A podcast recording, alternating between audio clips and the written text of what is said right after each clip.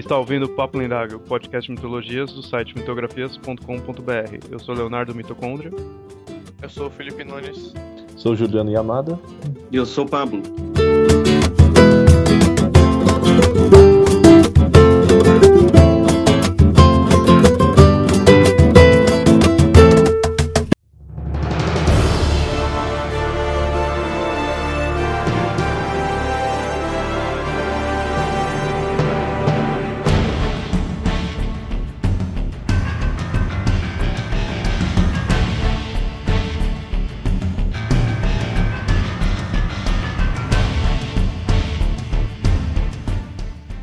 Bom, questão de bem e mal são tendências assim bem, como pode dizer assim, de certa forma complexas, assim que a gente pode dizer é difícil definir às vezes o que realmente é o bom, o que é o certo, o que é o errado, o que é o mal.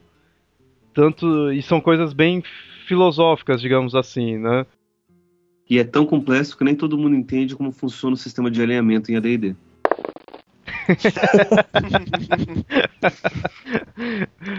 Pode crer. Mas é, são coisas difíceis assim de você definir, né? Às vezes o pessoal até prefere ser neutro pra não ter problema nenhum. Só que mesmo assim, sendo neutro, ele acaba se complicando porque no alinhamento do personagem da ação que ele tá fazendo, mas enfim. Mas é, e, e, se a gente tem dificuldade de definir as tendências, né, do nossos personagens, imagina os deuses, né? É bem essa questão aí a gente vai, que a gente vai ver no episódio de hoje aí, né? Quem era realmente os deuses bons, quem era mal, se é que havia mesmo isso nas mitologias antigas, qual é a diferença né, que tem nas mitologias e religiões atuais, né? A gente vê que teve uma puta mudança, assim, na parte filosófica, na parte cultural, né? De como você vê essa questão de bem e mal, né? Já que a gente tá falando dessa questão, de bem e mal, assim, vamos apresentar a ideia do maniqueísmo.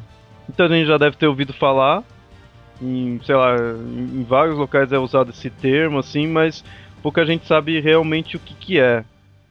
O maniqueísmo é uma ideia de. é uma forma de pensamento no qual divide o mundo em dois polos, a ideia do bem e do mal. Puramente isso, né? Só existiria essa, essa ideia dualista, né? Ela é meio que uma forma assim primária de pensamento, não, não é uma coisa muito complexa, assim. A, você percebe que, na verdade, a raça humana, o mundo em si, taria, seria mais complexo do que apenas uma divisão dualista, né? Mas por mais simples que isso possa ser, isso acaba sendo a base da nossa lógica atual, que a gente aplica em qualquer ação que a gente diz lógica. Ou seja, uma coisa é ou ela não é.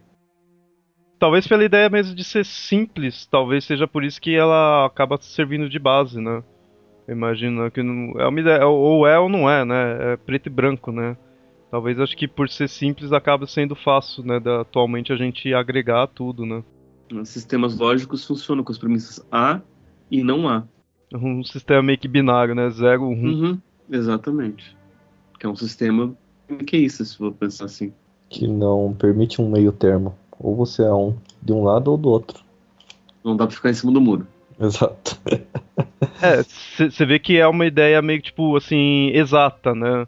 Por isso que eu acho que eu imagino que não combina muito com o ser humano, né? O ser humano não seria uma coisa exata, não dá pra você fazer uma definição única, assim. Essa, essa ideia do maniqueísmo põe essa, essa ideia de é ou não é, só que o ser humano estaria além disso, além de só do, dois polos, né? Não dá pra você dizer realmente se alguém é bom, 100% bom, 100% mal, né? Não, não dá para você dizer de um único ser, né? O maniqueísmo em si, ele seria meio que uma forma religiosa, assim. Tem, tem toda uma história, o cara que criou, chamado de Manes, daí veio o nome, né? Ele era da Pérsia, lá por volta do século III. E ele fundou essa religião, o maniqueísmo. Aí tem dizendo que ele foi visitado por um anjo, né, que convocou ele para fazer a tarefa, tudo de fundar isso daí, né? E aí essa religião foi difundindo pelo Império Romano, tudo e pela parte cristã, né, que estava no Ocidente. Esse o maniqueísmo, ele, você vê que ele tem elementos do zoroatrismo, que é, por sinal também era da Pérsia, né? Você vê bem essa questão dualista, né? Bem seria a luz, né? O mal seria as trevas, tudo, né? Mostrando o mundo dividido em duas entidades antagônicas. Né? E isso você vê que acabou tendo no cristianismo, no judaísmo, tudo, né? Que é essa questão de bem e mal. Atualmente eu, eu vejo isso como bem uma questão mais filosófica, assim, que você vê que ele é datado como uma religião, mas é só essa questão da ideia, né? De bem e mal. Não, não, não tem um deus específico do maniqueísmo. Ele é, foi uma coisa que agregou às religiões, né? Nessa época era muito comum você confundir forma de pensamento, escolas de pensamento com religião, porque as escolas de pensamento elas traziam doutrinas de vida quase como algumas religiões hoje em dia, por exemplo. Se você pensa o budismo, alguns consideram ele como filosofia de vida, outros consideram como religião. Quem considera como filosofia de vida não vai considerar como religião, porque o budismo não tem presença de divindades. Né? Tem pessoas que são ilustres, que são um exemplo de vida, como por exemplo o próprio Buda Siddhartha Gautama, mas ele não é um deus. Então, você não tem deuses ali. Então, o budismo não pode ser considerado uma religião. É pelo menos o que dizem essas pessoas. E da mesma forma, nessa época você tinha várias doutrinas que traziam conceitos é, morais, que traziam formas de vida que muitas vezes eram confundidas com, com, com, religião. Né? Não só o maniqueísmo, mas você tinha, por exemplo, o hedonismo que pregava que para você poder atingir felicidade você tinha que buscar os prazeres físicos. Né? Você tinha o cinismo, você tinha o epicurismo, enfim, várias outras formas de, de se pensar e se organizar o comportamento dos homens. Sabe? E, e é o que que basicamente é a base da ética e da moral. É, esse, esse tipo de pensamento clássico grego é a base da, da ética e da moral. O que hoje em dia é o papel da religião. A religião que acaba sendo moralista, né? Isso acho que é uma coisa que até acaba né, confundindo, né? Essa ideia, quando é a religião e quando é meio que essa filosofia, né? Assim, o que se diferencia, né? Acho que é de certa forma, assim, abrindo parênteses, acho que é porque as religiões, que nem se falou, né, principalmente atualmente, ela já vem com um papel nisso, né? De lhe dizer a moral, né? Enquanto às vezes antigamente você podia encontrar partes que seria só essa questão da moral sem um deus em si,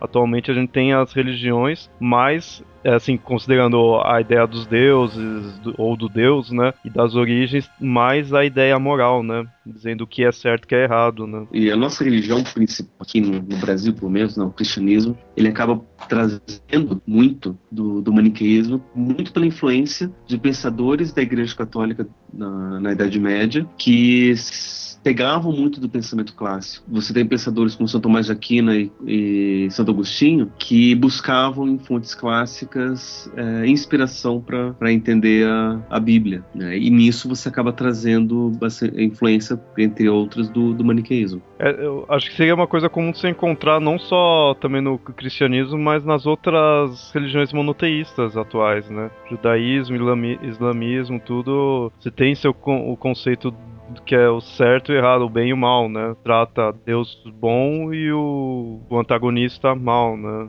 Normalmente seria considerado como antagonista seria ou a doutrina ou a religião contrária àquela. Uhum. Pode ver que a própria religião católica, o cristianismo em si, considera tudo que não é cristão como mal. Como... É, vamos, vamos, vamos separar aí porque. Não sendo. Separar aí porque o cristianismo ele é muito amplo, né? É. A Igreja Católica ela é um pouquinho mais tolerante com relação a isso do que algumas outras igrejas que a gente vê na televisão nos horários da madrugada.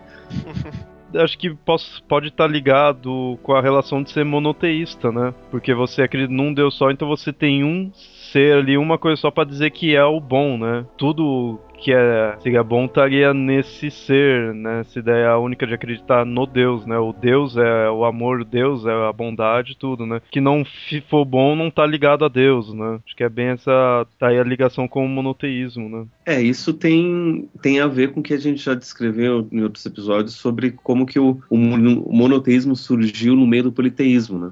Pela, entre os judeus você tem o Deus dos judeus os outros deuses. O Deus dos judeus é o Deus correto, verdadeiro, os outros são deuses falsos. E nisso, todas as, as associações que você faz ao Deus dos judeus, o seu oposto pode ser jogado para os outros deuses. Então, por isso, de certa forma, essa questão de bem e mal vai variar, né? Cada religião, tudo aí, e principalmente também a questão do conceito de bem e mal que a gente tem atualmente do que teria em tempos antigos, né?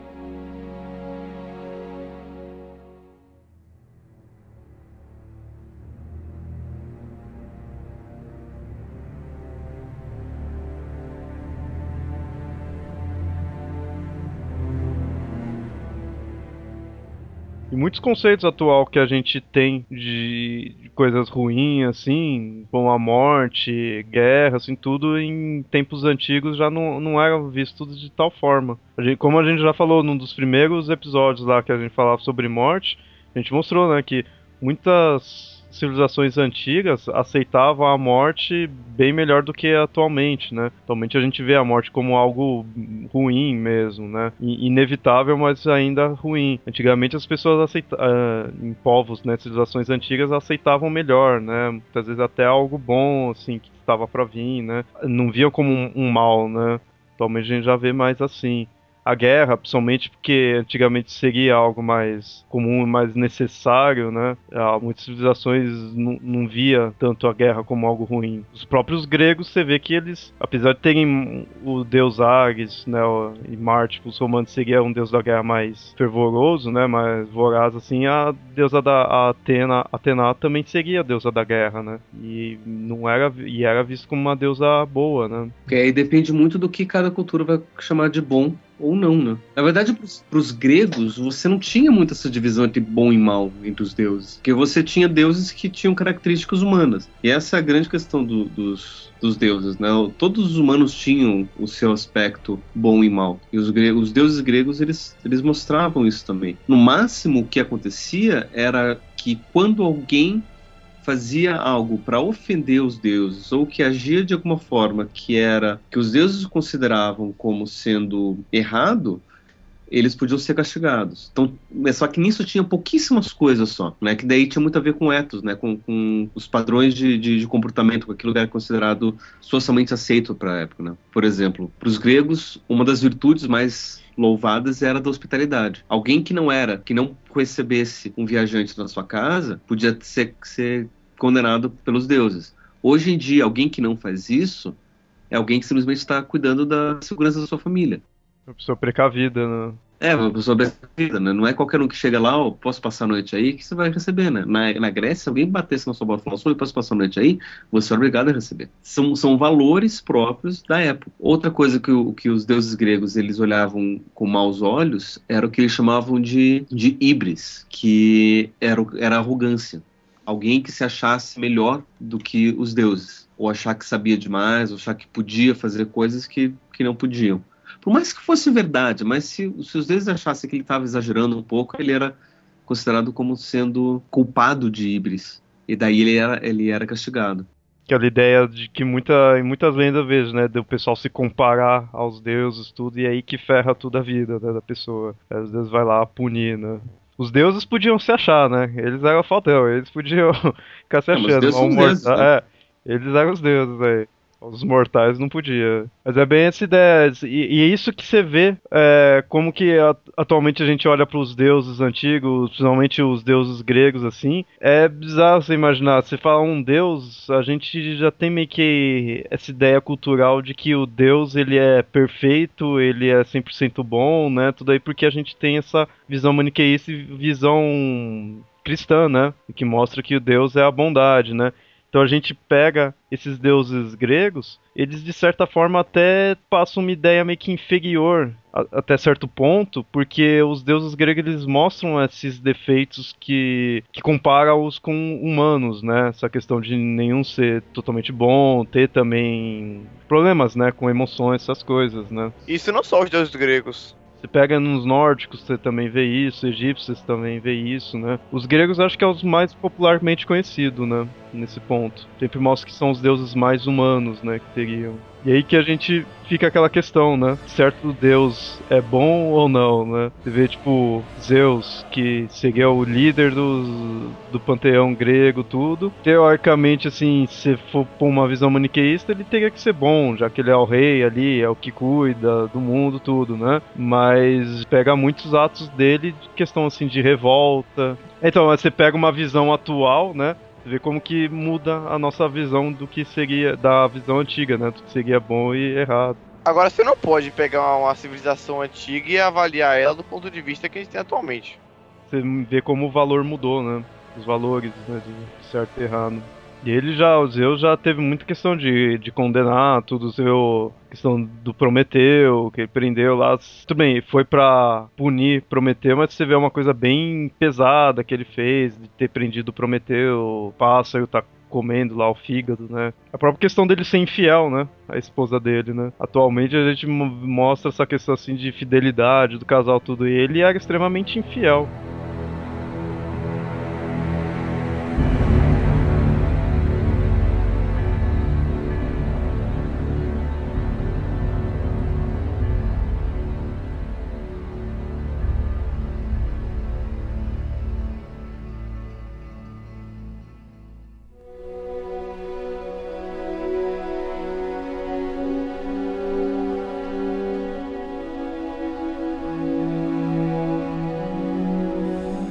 Outros deuses, né? A gente também vê isso. A gente já falou aí da Afrodite, teoricamente seria a deusa do amor. A gente tem a questão de amor algo bom, tudo, né?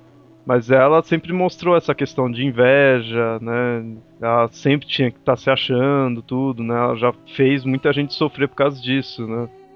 Daí, de novo, tem a ver com, com como que os gregos viam Afrodite, como que a gente aqui no nosso mundinho ocidental, século pseudo século XXI, que a gente acha que sabe tudo, mas não sabe nada, vê o amor. A Afrodite era a deusa do amor, a deusa da beleza, deusa da estética, ou seja, deusa dos, dos sentidos também, dos prazeres. O amor de, de Afrodite não é esse amor puro, divinal, sublime que a gente tem noção hoje em dia, nessa né, coisa platônica, não carnal que a gente tem do amor. O amor de Afrodite era, era um, um amor carnal era sexo. Tanto que ela é mãe de Eros. O Eros que vem, que é a raiz da palavra erótico, né? Então você tem ali, claro que você tem ligado os prazeres, você tem ligado a beleza.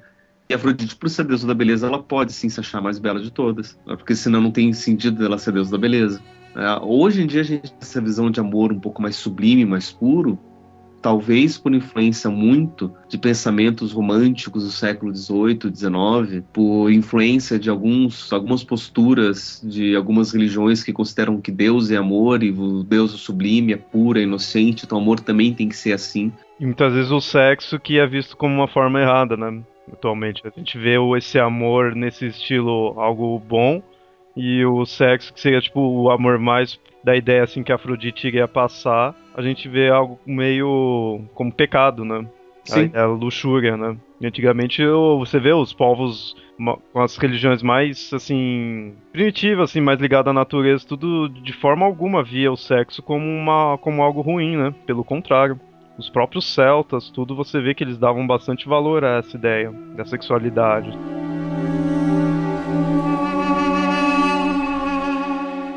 Outro deus aí, ainda nos gregos, que a gente vê também uma coisa meio assim, é do Hermes. Que ele, muitos contos assim de muitas lendas, né, de heróis, tudo você vê o Hermes ajudando, né, Deus meio tipo amigável tudo e ao mesmo tempo era Deus dos ladrões. Bem se você imagina um Deus que seria voltado para os ladrões, um Deus ruim tudo, né, mas ele já ajudou muitos dos heróis, né. A lenda do Perseu, tudo o Hermes ajudou, né? De novo, vamos entender o papel de Hermes na mitologia grega. É até uma coisa que daria para deixar para um outro papo lendário, mas é interessante perceber como nos mitos gregos você tem gerações de deuses que se sucedem. Né? A primeira geração é a geração onde quem mandava era Urano, então os deuses mais primitivos, mais terrenos. A segunda geração era dos titãs e quem mandava era Cronos. Então você começa, começa a ter alguns valores um pouco maiores, daí depois a terceira geração dos deuses olimpianos, onde quem mandava era Deus. Nessa geração, é, você tem uma trindade que compartilha o mundo, que é Zeus, Poseidon e Hades. Zeus fica com o visível, que é o céu e a terra, Hades fica com o oceano e o Hades fica com o invisível, que é o submundo. Poucos sabem, mas existia uma quarta geração que tramava a derrubada dessa terceira geração, só que não deu certo, né? Que é a geração de filhos de Zeus. Entre eles você tem Apolo, é, Dionísio e Hermes, né? E eles, cada um compartilhava de outras outros valores diferentes. Apolo, por exemplo, era o deus da beleza, o deus da sabedoria, o deus da luz, o deus de tudo que é bom, que é sublime. Enquanto isso, Dionísio é, fica com tudo aquilo que é instintivo e que é animal, entre o sexo, os prazeres, a embriaguez, a loucura. O que é considerado hoje em dia como mal, e você tem Hermes que fica com o intermediário, que é aquilo que fica entre os dois. O que? A comunicação, a comunicação, o mercado, tanto que mercado tem a ver com Mercúrio, que é outro nome de Hermes. Né? E o mercado, que, que é lugar de troca, lugar de barganha. É, Hermes fica com, as encruzilhadas, que é onde as, as coisas se cruzam, se trocam. Né? Tudo que tem a ver com essa com questão de passagem, de comunicação, você está relacionado a Hermes. Aí acho que você poderia pôr aquela questão da tendência. Apolo, tendência boa, Hermes neutro e o Baco o evil, né? Sim, aí você tem disso. E, e, é interessante porque aí a gente começa a ver como aquelas, aqueles deuses que são considerados como neutros, entre eles Hermes, dentro de um ponto de vista bem maniqueísta, eles são considerados como maus. Porque você não tem espaço para o neutro. Ou você é bom ou você não é bom. Isso daí é muita influência também de, de, de uma das, das posturas de, de, São Tomás de Aquino, que ele dizia assim: Deus é o sumum bonum, né? que ele é tudo que tem de bom. É, então, assim, o mal ele não existe em si. O mal ele é a ausência de Deus. Né? Então, ou seja, aquilo que não é bom é mal. Mas não é que o mal ele tem uma substância que nem o bem tem uma substância. O que é bom tem uma substância. É simplesmente a, a ausência de do bem. É que nem a é, luz e escuridão. Luz é uma substância. A escuridão não. A escuridão é a ausência de luz. O bem e o mal é a mesma coisa. Então, pensando nesses, nesses termos, você não tem espaço para o neutro. Ou ele é, ou ele não é, porque não tem. Posso estar enganado, mas acho que isso daí acaba sendo mais ou menos a analogia que tem também de caos e ordem, né? Ordem, que ainda não é uma coisa mais palpável e é sempre visto como algo melhor, algo bom, assim, né? E a questão da ordem, o caos, né? Uma coisa já caótica já seria algo mais, assim, mal visto, né? A ideia filosófica, assim, né? E, e o caos que ainda não é a, é a desordem, né? A falta de ordem, né? Não é uma coisa muito palpável, né? Eu acho que de certa forma você pode fazer essa analogia, né? Sim. Daí aí você tem uma, uma visão, de novo, errônea disso, né? Que o caos é, simples, é uma simples falta de ordem, quando não é. O caos para o grego ele não é a bagunça. O caos, o caos para o grego ele é a origem de tudo, é, o, é, o, é o, a, a, grande super primordial, onde você tem todas as potencialidades estão lá. Simplesmente essas, essas potencialidades elas não estão desenvolvidas, por isso que ela é caótica. Do caos surge a ordem, da ordem surge o caos. O yin e yang. Yin yang, taoísmo. Você vê que nessas daí já não mostra tanto essa questão de que nem do yin yang assim de bom e mal, são elementos opostos, mas que se completam, né? Se completam e permitem é. um equilíbrio. E que necessitam um do outro, né? Então, enquanto você tem o bom do lado, você tem o mal do outro e um precisa do outro. Quando você tem o certo do lado, você tem o errado do outro e um precisa do outro. O justo de um lado o injusto do outro e um precisa do outro, né? O taoísmo ele traz muito disso. Você não pode simplesmente falar, olha, vamos só cultivar essas virtudes e o oposto vamos deixar de lado.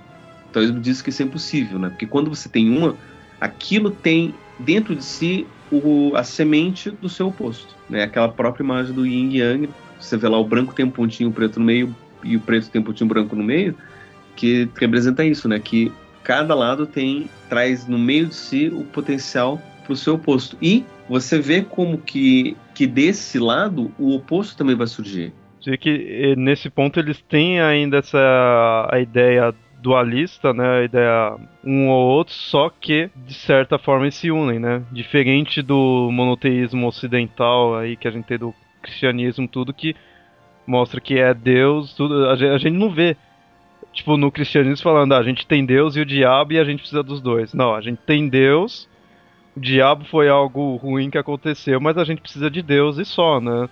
Não tem essa questão de a gente precisa do bem e mal, né? Do certo e errado. O, ambos são dualistas, só que um mostra a necessidade do equilíbrio, né? Enquanto o outro mostra que Deus é tudo e pronto, né? E daí, nesse sentido, por exemplo, o taoísmo, como ele mostra a necessidade do equilíbrio, muitos cristãos vão dizer que o taoísmo é demoníaco, porque ele vai dizer que Deus também é mal. Né? Já que diz que tudo é bom e mal, logo Deus também é bom e mal. Que dentro e... do mal existe a semente do bem, bem dentro do bem existe a semente, existe do, mal. do mal. E que é uma ideia demoníaca, porque vai te distanciar da ideia cristã de Deus como sendo o bem supremo. O Sumum bonum. Ah, mas querendo ou não, a filosofia taoísma, mesmo não sendo muito cabível, se encaixou no, no cristianismo. Você tem Lúcifer, que é o representante do mal deles, que surgiu a partir de algo bom, de algo que foi feito para ser bom.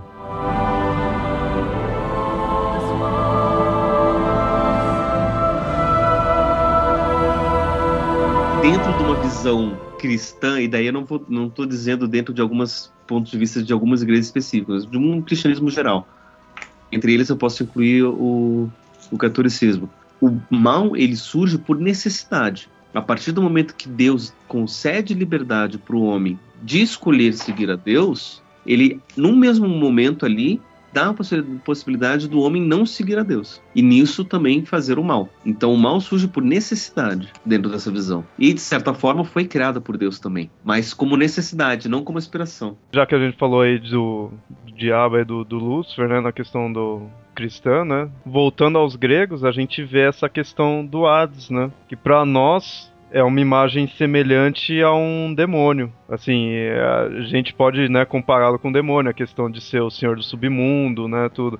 Mas para os gregos não, não era bem assim, ele não, não via Hades necessariamente como algo ruim, né? Você pode até ver, por sinal, nesse filme aí do Fúria de Titãs, como o Hades foi retratado, né? Ele, ali você vê a figura do demônio, né? E é como muitas vezes é visto. Né?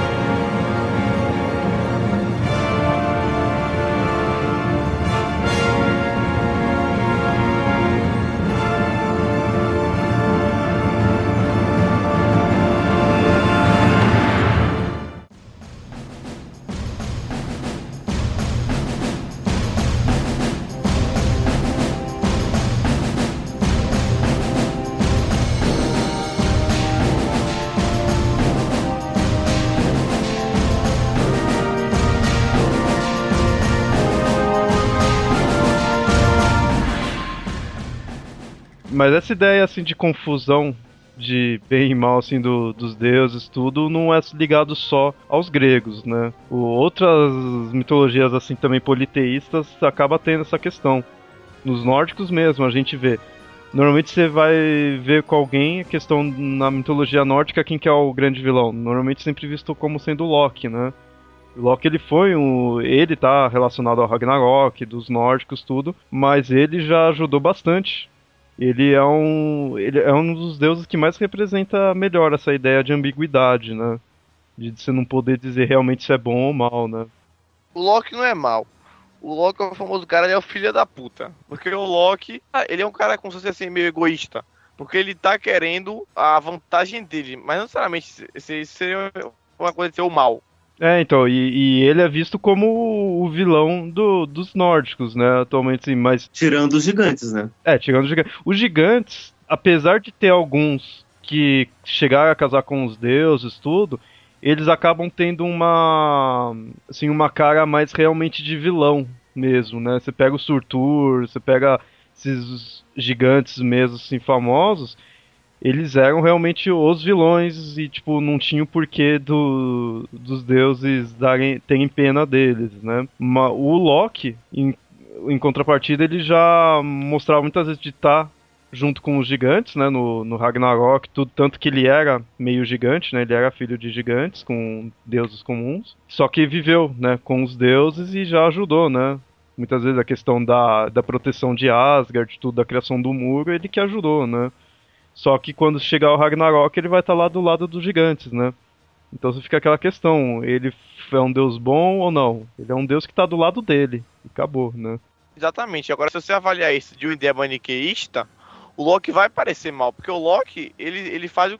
Ele tá do lado do, do lado do gigante conforme for mais interessante para ele. E na própria mitologia nórdica também, uma ideia que contrapõe um pouco com essa ideia de maniqueísmo é o, é o Valhalla que é como se fosse um pouco o paraíso dos nórdicos, mas quem vai dançar é uma pessoa que é, é a pessoa que é boa na vida. É o cara que é um guerreiro. É boa na nossa visão, né? Atual de bondade, né? Porque Exatamente. você vê que para eles seria bom você ser um guerreiro, né? Tudo. Agora, atualmente você vai ver o... uma pessoa que sai aí guerreando, matando os outros, né? você vai imaginar algo bom. Lá para eles um guerreiro seria algo bom e por isso vai lá pra Valhalla, né? Você vê que é aí que muda a questão de valores atuais pros da época, né?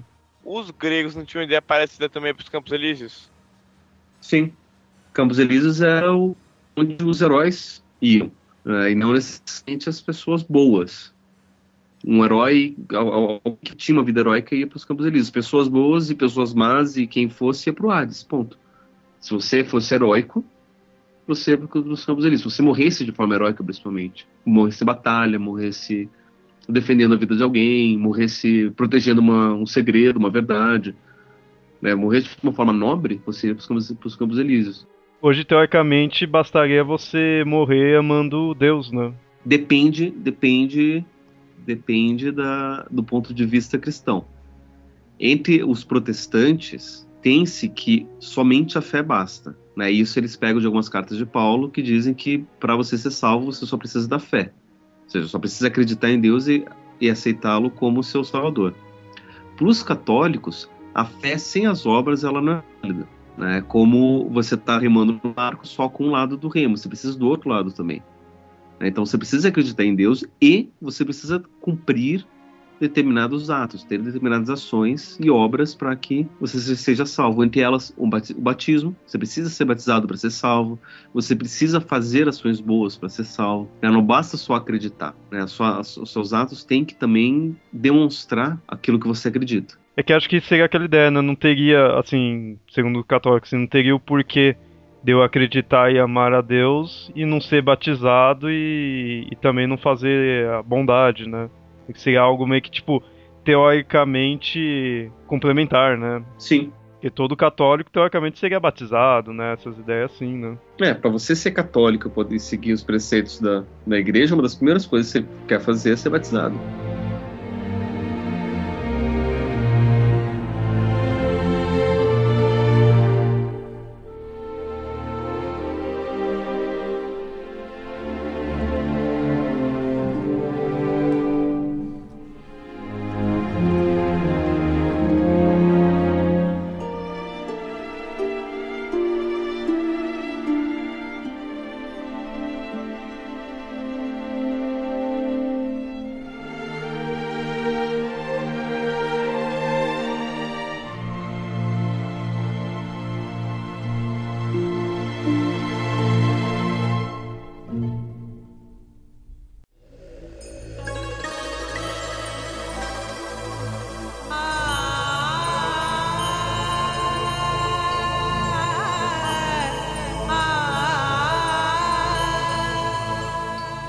Em outras mitologias, outras culturas também a gente vê essa questão de ser comparado também com demônios, que nem foi o Hades, assim, você vê na mitologia hindu, né? Os deuses e a mitologia em si é bem bizarra se for comparar com a visão ocidental, né? Eles é meio bem. é facilmente comparável a demônios, né? Essa questão de que nem Shiva e Kali tudo, que estavam ligados à destruição, e que nem a questão da morte que nem eu tinha falado antes para eles essa questão de destruição e morte sim é algo necessário, algo inevitável da, do ciclo, né? Vai ter começo, meio e fim uma, e um recomeço. E esses deuses, você pega representações deles, é de assustar. Com caveira pendurada no pescoço, com as línguas para fora, parece monstros mesmo, né?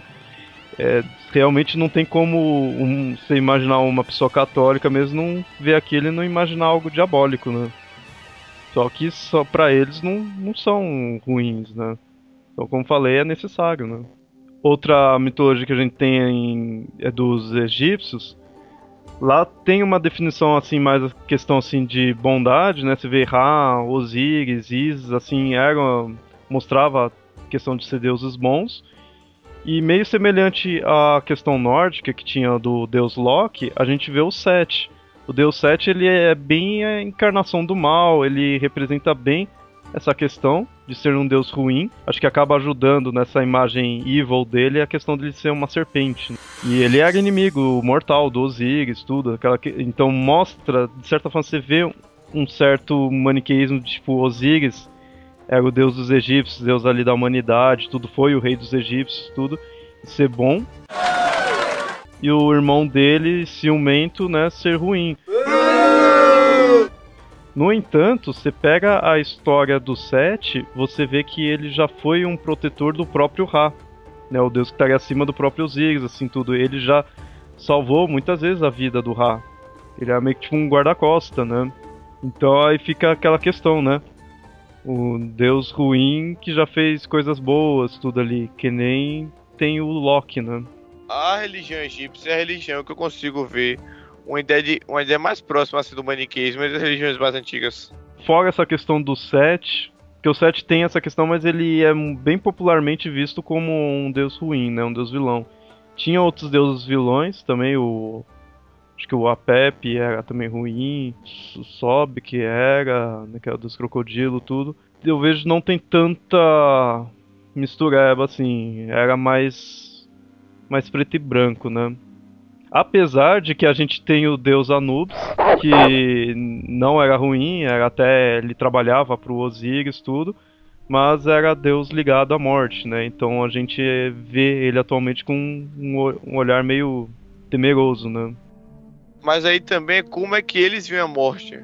É, para eles a morte era algo, é, além de ser algo inevitável, era algo bom, né?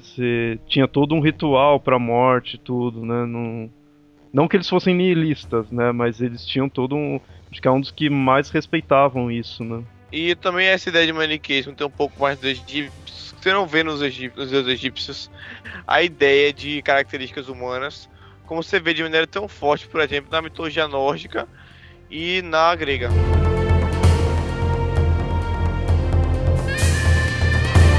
Em contrapartida, que nem a gente falou aí da questão dos gregos, né? É um dos exemplos mais claros dessa questão de não ter bom e mal. Mas mesmo assim, se você for pegar na mitologia grega, os monstros, que seria tipo os adversários assim, dos heróis, acho que esse sim você poderia dizer como sendo mal, né? Não tem um monstro bonzinho, né? Os gregos. O monstro é sempre o adversário, né? Acho que nisso sim você poderia dizer como um, meio que um mal puro, né? Certa forma também como foram os titãs, né? Eles foram os adversários dos olimpianos e, e ficou essa imagem marcada de vilões, né?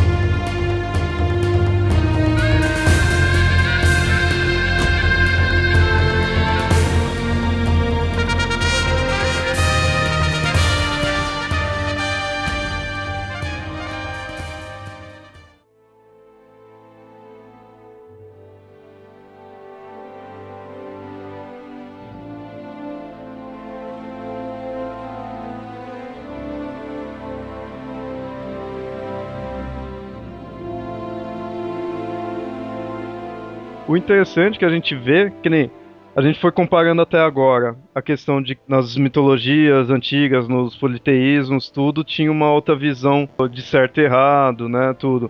Mas enquanto que na católica, no monoteísmo em si, já não teria desse jeito, é bom ou é mal, né? Só que você pega na própria Bíblia, você pega as leituras assim que teria de Deus, você vê uma mudança na índole, né? Ele é sempre visto como algo bom, mas você pegar o Deus do Antigo Testamento para o Novo Testamento são estilos diferentes, né? É o mesmo Deus, mas é estilos diferentes, né? No Novo Testamento, a gente vê que o Deus, de certa forma, assim, que perdoa, né?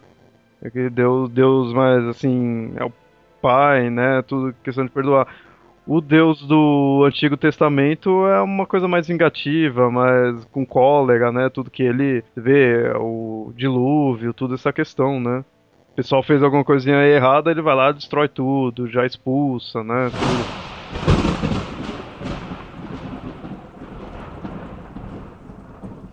No Novo Testamento já é diferente, né? É o Deus que perdoa. Né? Daí, de novo, tem a ver com os valores que se tem em cada ponto de vista, né? A questão do Deus do Novo Testamento, ele é um pouquinho mais complicado de você ver, porque Deus em si ele não aparece como um protagonista no Novo Testamento, como ele aparece no, no Velho Testamento. Lá Deus fala com os homens, Deus fala diretamente com Moisés, Deus fala com os profetas, ele dá as mensagens, ele faz as coisas, ele castiga, ele pune, ele mata, ele dá as leis, ele faz um monte de coisa. No Novo Testamento, Deus, ele acaba, Deus, a figura do Deus Pai invisível, todo poderoso, onipotente, onisciente, o criador, ele fica como, quase como figura secundária. Quem assume esse papel de protagonista é Jesus. É, Cristo seria o herói e Deus ali ele tá como mentor, né? Mais ou menos, mais ou menos. Quem põe a mão na massa é Cristo. Ali. É, mais ou menos isso. E daí o que acontece? O que a gente vê do papel de Deus é o que Jesus disse para a gente, relatado pelos evangelhos e nas cartas de Paulo depois, e nas outras cartas que não são de Paulo. Né? E daí você não, você vê que a mensagem que Jesus está trazendo é uma mensagem. Ele, ele, ele, mesmo diz ali depois, né? É, tem uma passagem agora, eu não me lembro onde que ele fala. Ele diz assim: Eu não vim aqui para ignorar ou para abolir, eu vim aqui para cumprir ela. E dali, a partir disso, ele começa a mostrar que toda a lei que Moisés tinha dado para os homens podia ser seguida de tal forma que você pudesse ter outros valores para você poder viver. Entre eles, o amor, que é o que a, a grande diferença que, que Jesus trouxe, né? Ou seja, vamos ver a mesma lei de Moisés, mas pelo ponto de vista do amor. E nesse sentido, você, ao ver uma pessoa que, pela lei, devia ser morta porque ela pecou, a partir dali você vai perdoar ela pelo, a, através do, do, do amor. Né? E daí você tem outras perspectivas. Né? Você não está falando, ah, não, a lei não vai mais ser válida. Não, ela vai ser válida sim. O pecado leva à morte. Só que vamos deixar esse julgamento para Deus. Eu não vou aqui julgar ninguém. Né? Eu vou amar e vou perdoar outra pessoa. E daí ele começa a outros pontos de vista em cima da mesma lei. Né? Daí você tem outras visões, outras formas de, de, de compreender. E nisso é interessante a gente perceber por que, que essa visão de Deus até era do Antigo Testamento era tão valorizada, principalmente por quê? Porque esse Deus dos judeus, ele foi surgiu, essa visão surgiu dentro de uma visão de outros deuses. Então, você tem que o seguinte, por mais que Deus diga nos Dez Mandamentos, não matarás, ele também vai dizer, até mesmo para poder prevalecer, para o, o povo judaico e seus, os seus valores, vai dizer o seguinte: se você enfrentar o seu inimigo em batalha, você deve matá-lo porque ele não compartilha do, do, da, da, mesma crença. Então essas leis, não matarás, não roubarás, e que supostamente são leis que servem para prevalecer um, uma certa bondade entre o povo, ela só é válida para o povo. Para quem é seu inimigo, ele, ele não entra dessas leis. Então você pode matar, você pode roubar, você pode ficar com, com a do próximo, você pode zombar do, do, do Deus deles, não matarás o seu semelhante, né? Não matarás o seu vizinho ali, a pessoa que também é, é igual a você, é do mesmo povo, né? O, o que é meio bizarro, que se imaginar atualmente isso já não serviria, porque atualmente a gente vê como aquela questão, todo ser humano é filho de Deus, né? Na, na questão cristã. Porque assim, isso, né? porque isso é, é a grande mudança que Jesus trouxe depois falar, essa mesma lei que vocês aplicavam só para os judeus, você tem que aplicar para todo mundo, porque todo mundo é filho de Deus. Né? E daí, aí, aí você tem uma série de, de, de, imagens depois, né, que mostra, por exemplo, que Pedro, no começo da, da evangelização, ele queria só pregar para os judeus, porque só os judeus eram o povo escolhido. E daí ele teve uma visão de que todos os animais seriam puros porque todos os animais são filhos de Deus. Você não tem essa questão de, ah, se serem impuros, se daqui é eu sou, eu sou escolhido, então eu sou puro, você não é escolhido, então você é impuro, deve morrer. E daí, nisso você começa a ter essa, essa mudança, né, de que Deus não veio aqui só para os judeus. Então, aí você vê que o Deus ele deixou de ser Deus dos judeus para se tornar o Deus do ser humano, né? De certa forma. Ele não era só mais de um único povo, né? Então agora você também não. Agora não tem mais desculpa, né? Você não pode mais matar ninguém. Porque, teoricamente, já que é Deus de, de toda a humanidade, você. Todo mundo ali que for humano, você é seu semelhante. Você não pode mais sair por aí matando, não tem mais desculpa, né?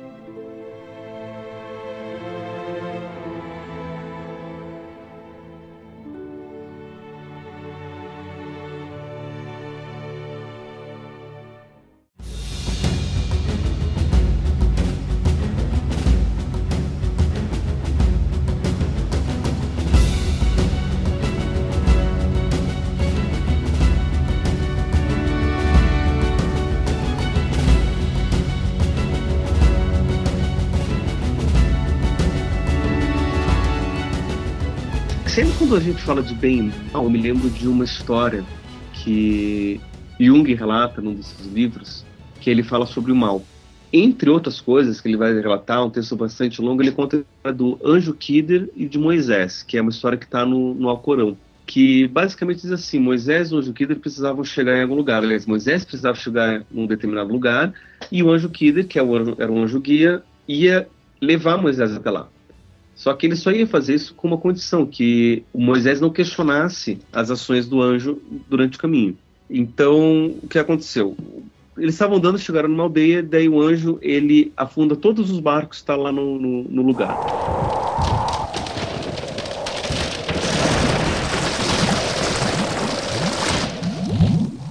Porra, como assim? Você vai destruir todos esses barcos? Esse pessoal precisa dos barcos para poder pescar, a sobrevivência deles, que maldade é essa? O anjo falou: Olha, falei pra você que você, para você não me questionar. Eu já tô vendo que você vai perder a paciência comigo e não vai dar certo isso daqui. Mas ele falou: Não, então tá, então tá. Então eu vou ficar quieto, só vou te acompanhar, não vou te questionar. Depois, andando mais, o anjo mata um jovem bem na frente de Moisés. E ele fica muito mais espantado com essa maldade. Como é que você consegue matar um jovem inocente assim do nada? Você vê esse cara se mata. Eu falei para você não me questionar. E ele, oh, desculpa, então se eu te questionar mais uma vez, você, pode, eu vou embora sem. Sério, você pode ir embora que eu continuo o caminho sem você.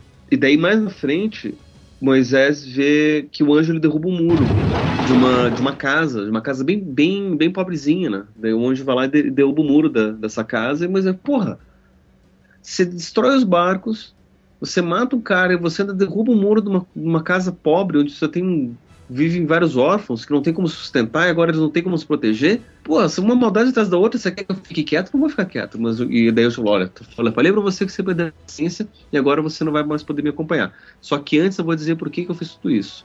Eu destruí os barcos porque é, esses mares estão infestados de piratas. Tá? A destruição do barco foi uma forma de evitar que eles fossem pelos, pelos piratas. Eu matei aquele jovem porque esse jovem ele estava indo matar os, os pais deles. Então, para poder roubar todo o dinheiro e deixar o, o, o, irmão mais novo sozinho. Então, matei esse jovem para evitar que ele matasse os pais e que daí os pais eles podem cuidar do, do irmão mais novo em paz.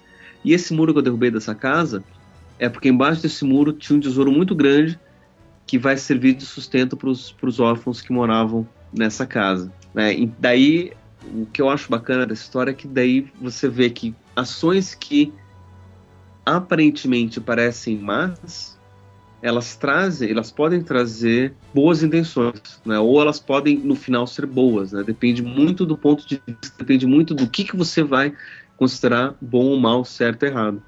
Essa questão também dele ter matado o moleque aí que ia matar, não fica aquela questão assim, meio tipo, fim justifica o meio, assim, porque ele ia matar, não chegou a matar. Mas você já pegou e meio que, tipo, puniu ele antes, assim, né? Aquela questão, antes da pessoa fazer o crime, você souber que ela iria fazer, teria que punir ela ou não, né? É, o, é a premissa do, daquele filme Minority Report. Isso, tá tentando lembrar o nome, isso. Do Minority, né? Pô, a pessoa ainda não cometeu o crime, mas ela é culpada, você pode já punir ela ou não. Se você não fizer nada, ela vai fazer o crime. Mas você fazendo, ela não fez nada. E aí? Ela é inocente porque não fez? Ou é culpada porque iria fazer? Por isso que no, no, no Minority Report, os, as pessoas que eram consideradas culpadas de crimes que elas vão cometer, elas não são presas, às vezes, elas só são retiradas da convivência para evitar que elas, que elas cometam, elas ficam congeladas lá. Um castigo, por assim dizer. Evita-se que elas cometam crimes, mas para elas em si não tem muita punição. Mas aí, de novo, tem muito a ver com os valores da, da, da, da sociedade, né? Porque nessa sociedade dos, do Minority Report, o que valia mais era a segurança coletiva. Então era melhor que você evitasse que os crimes acontecessem retirando os criminosos do que você esperar que os crimes aconteçam para depois você punir os criminosos. Até mesmo porque punição não funciona eu já tô falando aqui de antemão, punição não funciona, essa coisa de que impunidade, não sei o que, é, é, tudo balela, porque punição não funciona para nada. Então não, não adianta você querer punir, porque não, não é essa a alternativa. E aparentemente no, no Minority Report eles perceberam isso. Para você evitar os crimes, não adianta você punir os criminosos. Daí eles encontraram a alternativa de você, você retirar da convivência aquelas pessoas que queriam cometer crimes. Mas aí fica, fica aquela questão, é que, que nem no filme eles não, não chega tipo a prender mesmo, você só meio que evita, né, que a pessoa cometesse. Mas sempre, mas tem aquela, sempre tem aquela questão moral, né? Você tá meio que, tipo, punindo alguém que ainda não fez, né? Aquela questão, se você voltasse no tempo aí e encontrasse Hitler, criança, você mataria ele ou não? Ele não fez nada, é só uma criança, mas você sabe no que ele ia se tornar. E aí? Tecnicamente, dependendo do ponto de vista de viagem no tempo, se eu volto pro passado para matar Hitler, eu não consigo. Porque se eu mato Hitler, a, o, a minha motivação para voltar pro passado vai deixar de existir. Consequentemente, eu não vou voltar mais pro passado e eu não vou matar Hitler. Então, o simples fato de eu voltar pro passado para matar Hitler impede que eu, que eu mate Hitler. É, é. Aí já, já não é mais mitologia, é ficção científica, é viagem no tempo. Não dá pra ficar discutindo isso num podcast só. Isso deixa pra outro tipo de podcast. É. Viagem no tempo não é fácil, não. Deixa esse aí pro outro podcast do Pablo. Exatamente.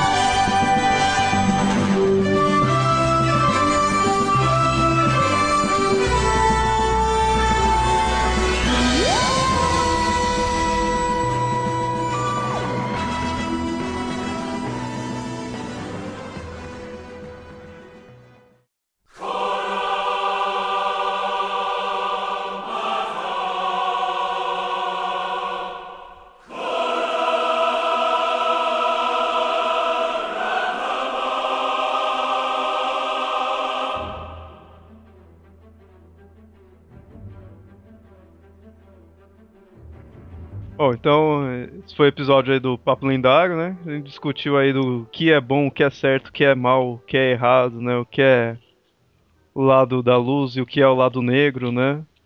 Agora vocês escolham aí, né? Vocês querem seguir o Yoda ou o Darth Vader aí, que é sempre essa, essa mesma questão maniqueísta. Mas é interessante porque até no, no na, na, trilogia original, o, o Anakin, ele foi supostamente, né, se você olhar pelo ponto de vista do, dos Jedi, ele foi enganado aí pro lado negro porque ele viu que no lado negro havia bondade, porque com o lado negro ele poderia ressuscitar a amada dele, algo que os Jedi ele não não fariam. E ao mesmo tempo os Jedi não permitiam que você amasse, não permitiam que você tivesse é, emoções, se casasse, se tivesse emoção, tivesse filhos. Então e isso daí são coisas que o, que o Palpatine usou para mostrar. Olha, os Jedi, por mais que eles dizem que são do lado, eles são os bonzinhos, eles não são tão bonzinhos assim, né?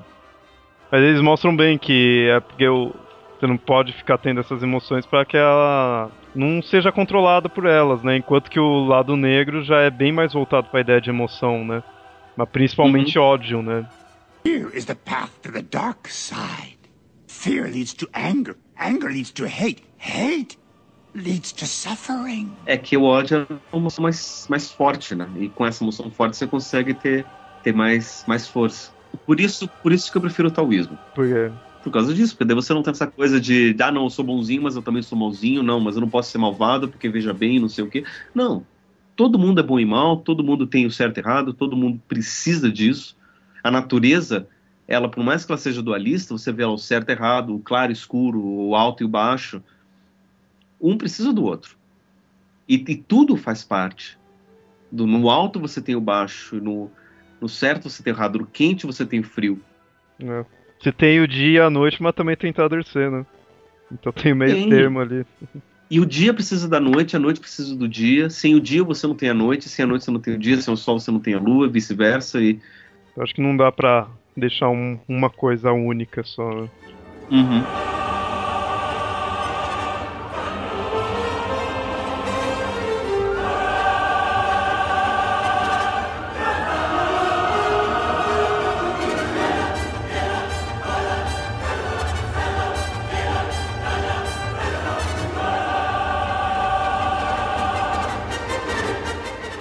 Bom, então esse foi o Pablo Lendário aí, mas aí vocês decidem aí, né? De que lado vocês estão, do que vocês acreditam, né? Aqui serviu pra gente mostrar como realmente nossa sociedade atual pensa de forma diferente de antigamente, né? Onde atualmente a gente vê meio que culturalmente e de certa forma genérica, assim, a gente vê só dois lados, né? Antigamente não era só assim e tinha outras coisas, né? Espero que vocês tenham gostado aí. mandem e-mail aí para qualquer coisa que vocês tiverem para acrescentar, né? Mandem e-mail para mitografias@gmail.com e é isso. Até mais. Tchau, Boa tchau. noite.